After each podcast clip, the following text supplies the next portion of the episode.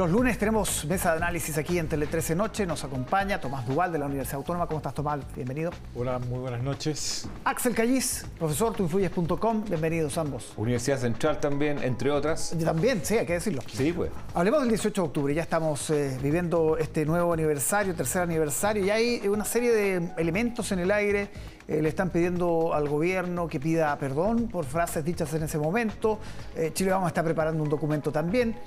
¿Cuál es el, clima? ¿Cómo describirías lo que está pasando en términos políticos en este 18 de octubre, Tomás?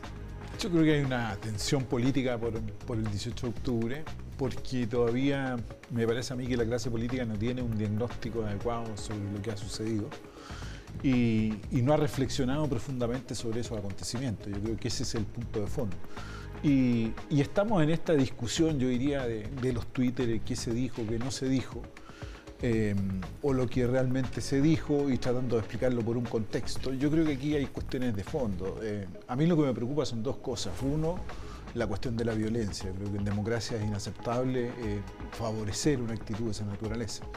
Y lo segundo, respecto a los tweets, que en un momento delicado en que la delincuencia está muy alta, eh, esto puede enredarse en cuanto a que doy disculpas, no doy disculpas, lo interpreto o lo reinterpreto.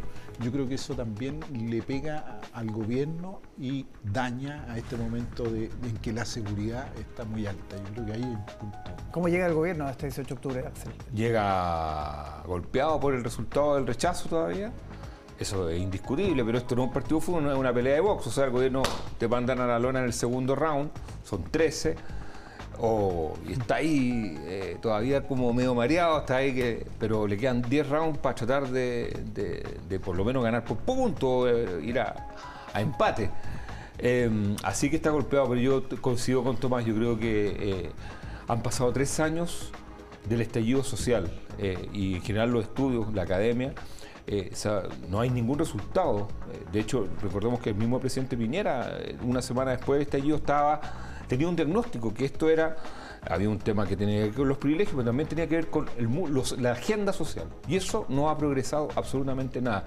Y ahí cuando se meten con la cosa los twitters, yo encuentro que hay que dar respuesta. O sea, no se puede seguir esperando. Son los mismos problemas y peores, porque tenemos una pandemia entre medio, tuvimos una pandemia. Entonces, la situación del octubre del 2019 más pandemia, estamos mucho peor. Entonces, ¿cuál ha sido la respuesta? Ni una. O sea, esto es un tema que tiene que ver con el gobierno Piñera, tiene que ver con el gobierno de Boric, y aquí la clase política se tiene que poner de acuerdo para dar respuestas. Tiene que haber reforma a pensiones, tiene que haber reforma a la salud, tienen que, haber, tienen que suceder las cosas por las cuales se generó este estallido. Eso no tiene nada que ver con lo que vino después. Eh, lo llamado octubrismo o la, lógica de, las identidades. Eso es otra cosa. Acá eh, no hay que olvidar esas causas y por lo tanto todo el resto, de, como diría el presidente Lago, hojarasca. Minucia. Ahora, se está pidiendo eh, que, el gobierno finalmente presente estas disculpas por esos tweets, porque se dijeron cosas como diputados que hoy día muchos se arrepienten de, de decirlo, de haberlo dicho como ministro, como autoridad.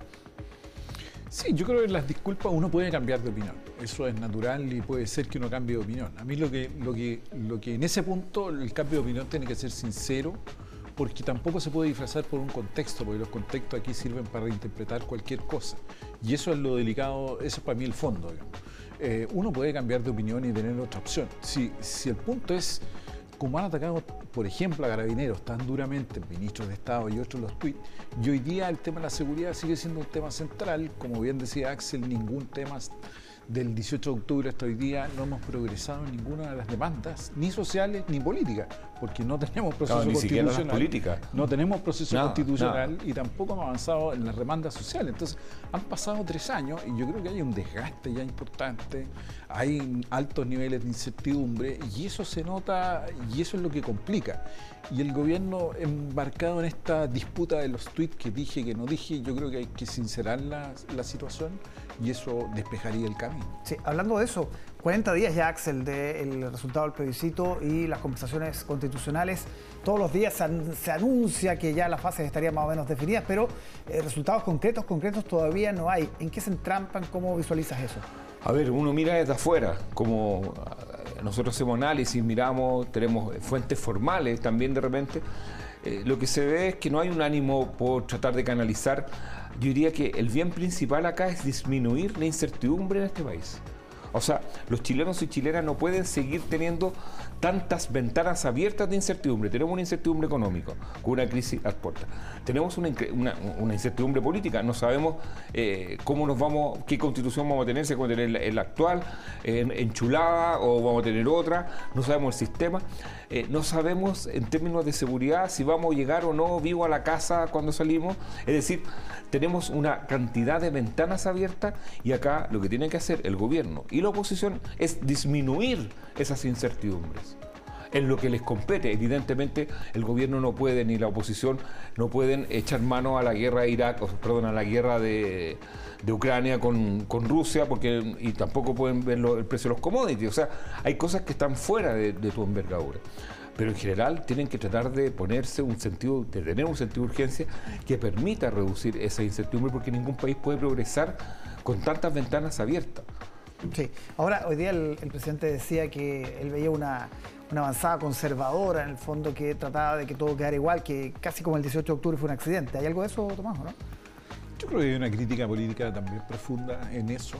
Eh, es indudable que hay un sector conservador de la sociedad que, que no quiere cambios y lo ha manifestado del plebiscito de entrada. O sea, no es una novedad que nos encontremos en esa, en esa situación.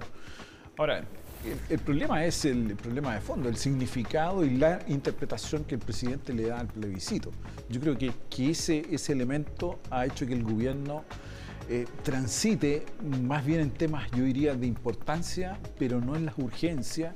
Y ahí donde van esos dos temas, no ha logrado sintonizar bien. Pero ahí también se ha enredado, perdona Tomás, lo ha enredado también la oposición con esto de eh, vincular llamémosle la cuerda constitucional con la cuerda de programática. TPP-11. O sea, TPP-11, y que todo al final es eh, eh, vinculante con lo constitucional. Yo creo que eso, eh, de mi punto de vista, no, no corresponde, no se le hizo a Sebastián Piñera eso.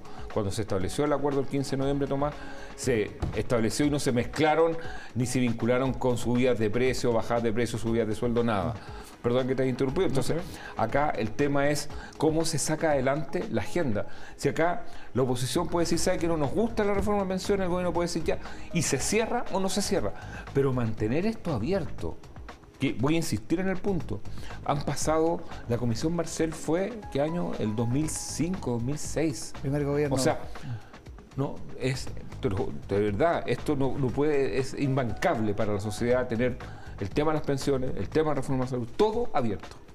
Hasta la presidencia de la Cámara de Diputados. Hasta la presidencia de la Cámara de ah, Diputados. Está, también abierta, no sabemos el resultado. pensemos en nosotros. No, nadie puede eh, vivir sin saber si tiene trabajo, si puede salir a la calle, cuáles son las reglas del juego, si, si van a subir o no las tasas de interés, si uno se va a meter en un crédito o no. O sea, no. lo último, Tomás, muy corto. Eh, se espera un pronunciamiento del presidente a primera hora sobre este 18 de octubre. ¿Cuál debería ser el tenor de esa declaración? Yo creo que debería ser recoger en las causas que crearon el 18 de octubre ese malestar social y, encauzar ese malestar social, darle, darle contenido que tiene las propuestas para darle contenido. Porque en estos procesos de crisis hay incertidumbre, como dice Axel, muy bien. Eh, también hay desesperanza, temores, entonces lo que se necesita... Y ambiciones, ¿eh? Y ambiciones, y cada uno quiere ganar una claro, política. cada uno quiere ser Exactamente, pero yo, creo, yo, creo, que aquí, aquí el tema tiene que, que definirse y el presidente tiene un rol que cumplir, que hasta el momento me parece a mí que no ha logrado ese estatus. Vamos a ver cómo se desarrolla este nuevo aniversario del 18 de octubre. Axel Callisto Masdual, muchas gracias por acompañarnos como todos los lunes. Buenas noches. Buenas noches, profesor.